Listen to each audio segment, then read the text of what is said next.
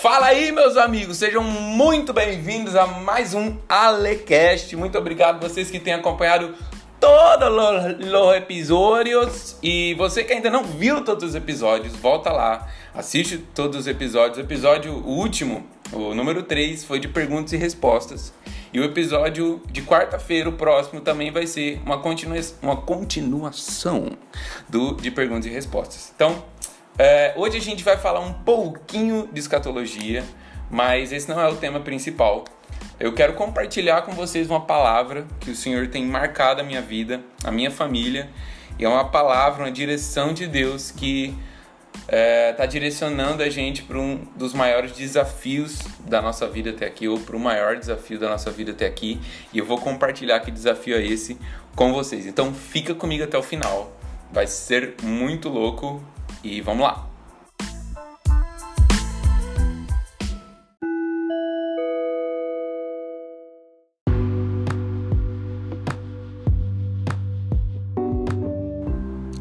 Bom, eu vou ter que resumindão aí para vocês, né, a história toda.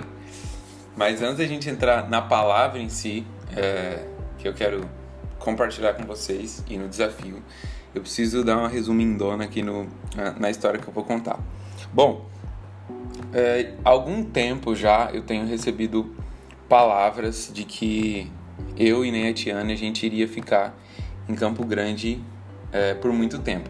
Principalmente na primeira conferência que teve no, no prédio da DNA lá da 14 de julho, quando eu terminei de pregar, o meu pastor Vinícius ele veio e orou por mim. E a oração dele foi que ele estava me liberando, ele estava me enviando. E daí depois ele veio me explicar que o Senhor falou com ele de que ele não poderia, é, entre aspas, aí, né, prender, porque Deus queria dar, é, enviar muitas outras pessoas ali para DNA e que ele precisava me enviar como, como se fosse uma semente para que outras pessoas chegassem, entende? E essa conferência, se eu não me engano, foi 2018, março de 2018, e eu recebi algumas palavras de lá para cá é, a respeito da mesma coisa. E na outra conferência da DNA que eu fui ordenado, que o Dan veio, agora em 2019, setembro de 2019, é, no final da última sessão em que eu preguei, um irmão veio até mim e disse que eu tava indo embora de novo. tipo, essa, essa me marcou bastante, porque ele falou que não ia demorar muito tempo. Depois disso, eu fui pregar numa vigília e o meu pastor Vinícius também foi. E ele orou uma segunda vez por mim, me enviando. É, ele falou coisas bem específicas, assim, que, que não vem ao caso aqui agora. Mas é, as coisas foram evoluindo, a gente foi recebendo essas palavras proféticas a respeito de ir embora. E em dezembro de 2019 a gente foi para um retiro. O Dan tava lá, é, os nossos amigos, a gente ficou lá com os nossos amigos também, o, o Canta e a Prisca. E nesse retiro a gente foi muito marcado de diversas formas, pela, pelas pregações, é, os momentos de adoração. Mas o que mais marcou a gente lá foi também as palavras proféticas que a gente recebeu é, naquele lugar. Então a gente teve várias confirmações a respeito de que a gente não ia ficar em Campo Grande e de que a gente, além de não ficar em Campo Grande, foi mais específico que a gente iria para São Paulo. Foi mal, derrubei uma parada aqui. A gente iria para São Paulo. E beleza. É, a gente voltou aqui para Campo Grande sabendo que a gente iria para São Paulo. Mas é aquela parada, né? Assim. um dia, um dia para o Senhor é mil anos, mil anos é um dia. Então daqui a mil anos a gente vai, entendeu? Não, mas mais ou menos assim, tipo, ah, o pertinho de Jesus é daqui dois anos, um ano.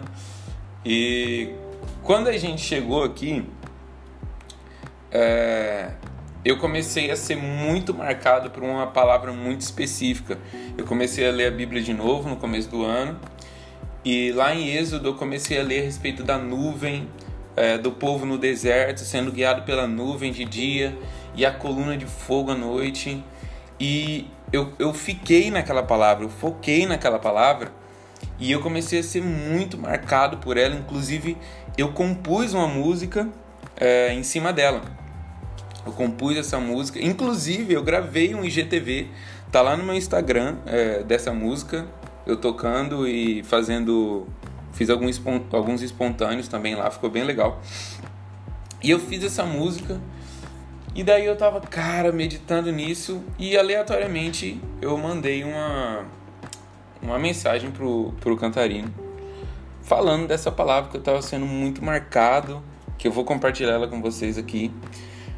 E quando eu mandei para ele que a palavra que estava me marcando, o novo, de, que, o novo que Deus estava derramando sobre mim era sobre nuvem, ele falou assim: Cara, foi a mesma palavra que nós recebemos aqui para caminhar na Igreja One. Foi a mesma palavra. E a gente compartilhou algumas coisas. E a gente teve a confirmação, além da gente saber é, que a gente ia para lá, que a gente ia para lá ainda esse ano, antes da metade do ano.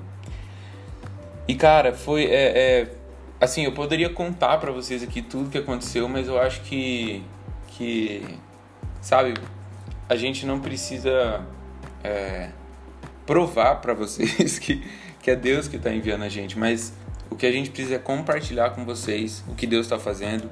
E eu quero muito que é, os nossos amigos, as pessoas que amam a gente, participem com a gente é, do que Deus está fazendo na nossa vida.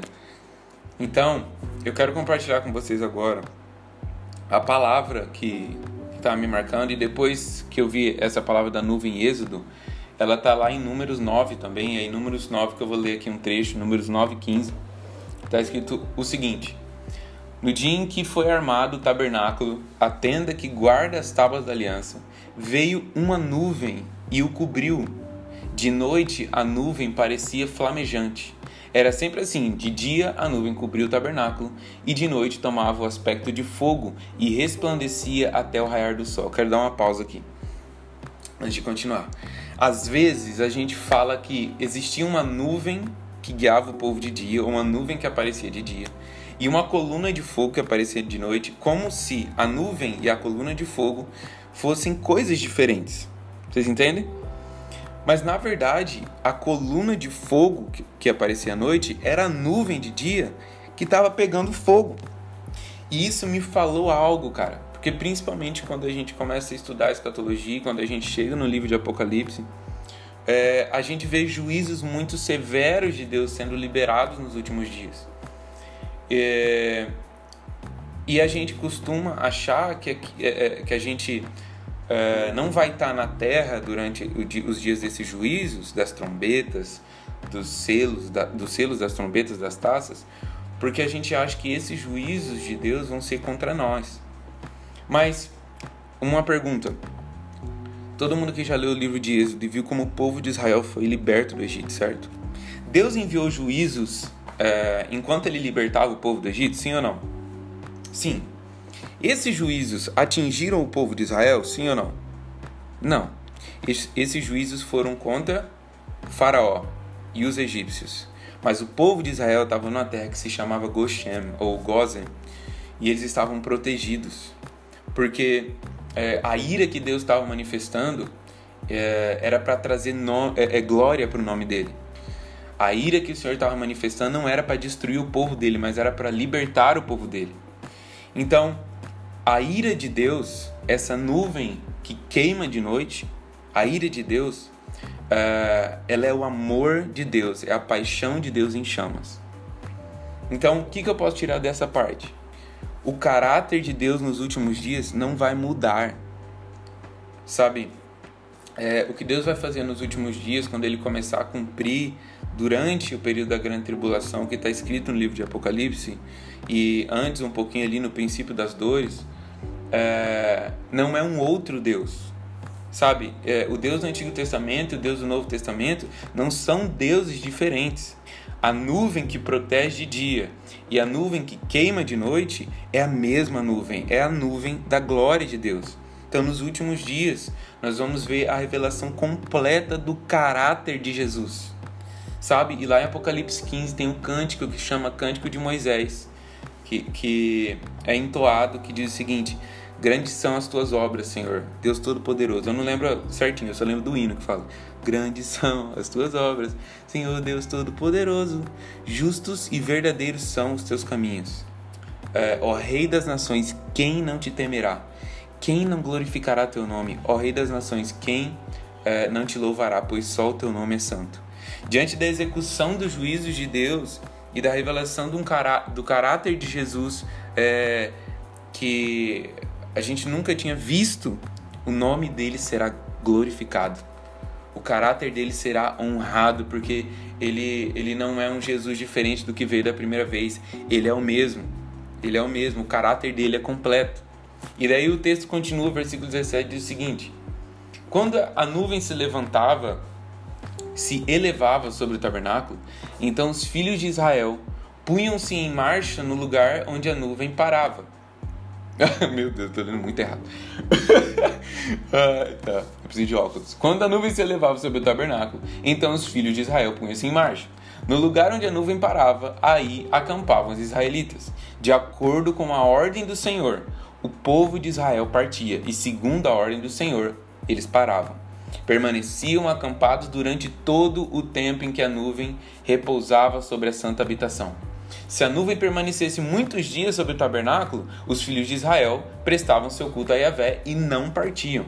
Às vezes, a nuvem se detinha poucos dias sobre o tabernáculo.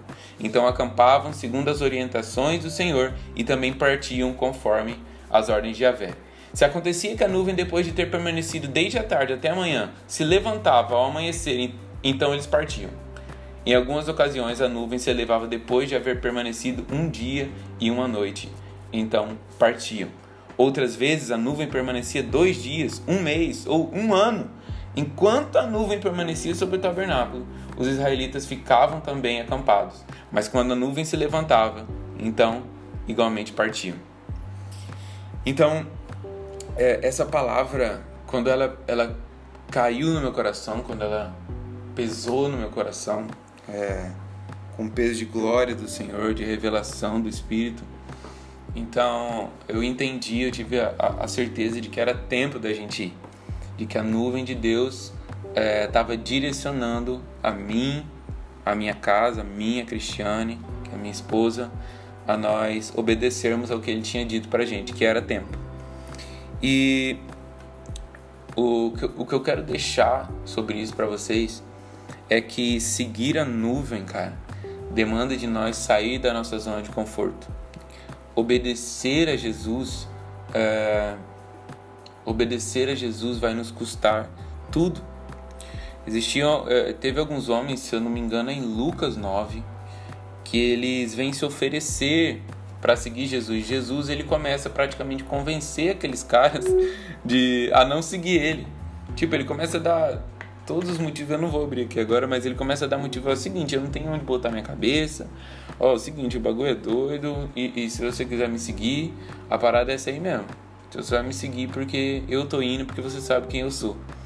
E nós sabemos quem Jesus é, e nós sabemos o que ele está fazendo, nós temos plena certeza de que nós estamos obedecendo a ele.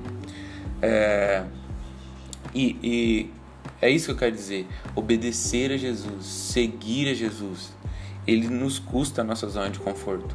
Obedecer Jesus é, nos custa o passo de obediência, sabe? Quando Jesus estava é, andando sobre o mar e a galera toda estava achando que ele era um fantasma. E nos últimos dias, meus irmãos, as pessoas não vão reconhecer Jesus, é, vão achar que ele é outro, ou vão criar um outro Jesus. Mas tinha um cara dentro do barco que ele falou assim: se é o Senhor mesmo, se é você mesmo, me manda aí até aí e eu vou. Ele estabeleceu uma relação de obediência. Se você mandar, eu vou obedecer. E se for você mesmo, eu vou andar sobre essa água aqui e eu vou chegar até você de algum jeito. Então, Pedro estabeleceu uma, um, um, uma relação de obediência. Porque se é o meu Senhor mesmo, eu vou obedecer a Ele. E Pedro, é, a gente tem que pensar que um barco não tem como você descer um pezinho depois o outro. Pedro lançou os dois pés em cima da, da água e ele andou sobre as águas e ele teve com o Senhor ali é, nesse, nesse milagre. Ele foi o único cara que fez isso junto com Jesus. Então, meus irmãos, nesses últimos dias nós precisamos de pessoas que, que dizem a Jesus: Jesus, é isso mesmo? Então eu vou te obedecer. Jesus, é o Senhor falando isso? Então eu vou botar os meus pés sobre as águas. E o que eu e a Cristiane a gente está fazendo é colocar os nossos pés sobre as águas. Então a gente está de mudança para São Paulo. É, é o maior desafio das nossas vidas. Nós temos trabalhado, temos tomado aí, tomado aí decisões práticas, nossa família tem nos apoiado, a nossa igreja tem nos apoiado, a nossa liderança tem nos apoiado. E nós contamos com cada um dos nossos amigos que acreditam é, no que Jesus tem feito através da gente, do que Jesus confiou a nós para nos apoiar nesse momento. Então, para isso, é, a gente lançou um vídeo no Instagram contando mais especificamente e a gente fez um Insta é, só para um bazar que a gente vai fazer, que a gente vai levantar fundos aí para a gente ir para lá, para a gente se manter lá.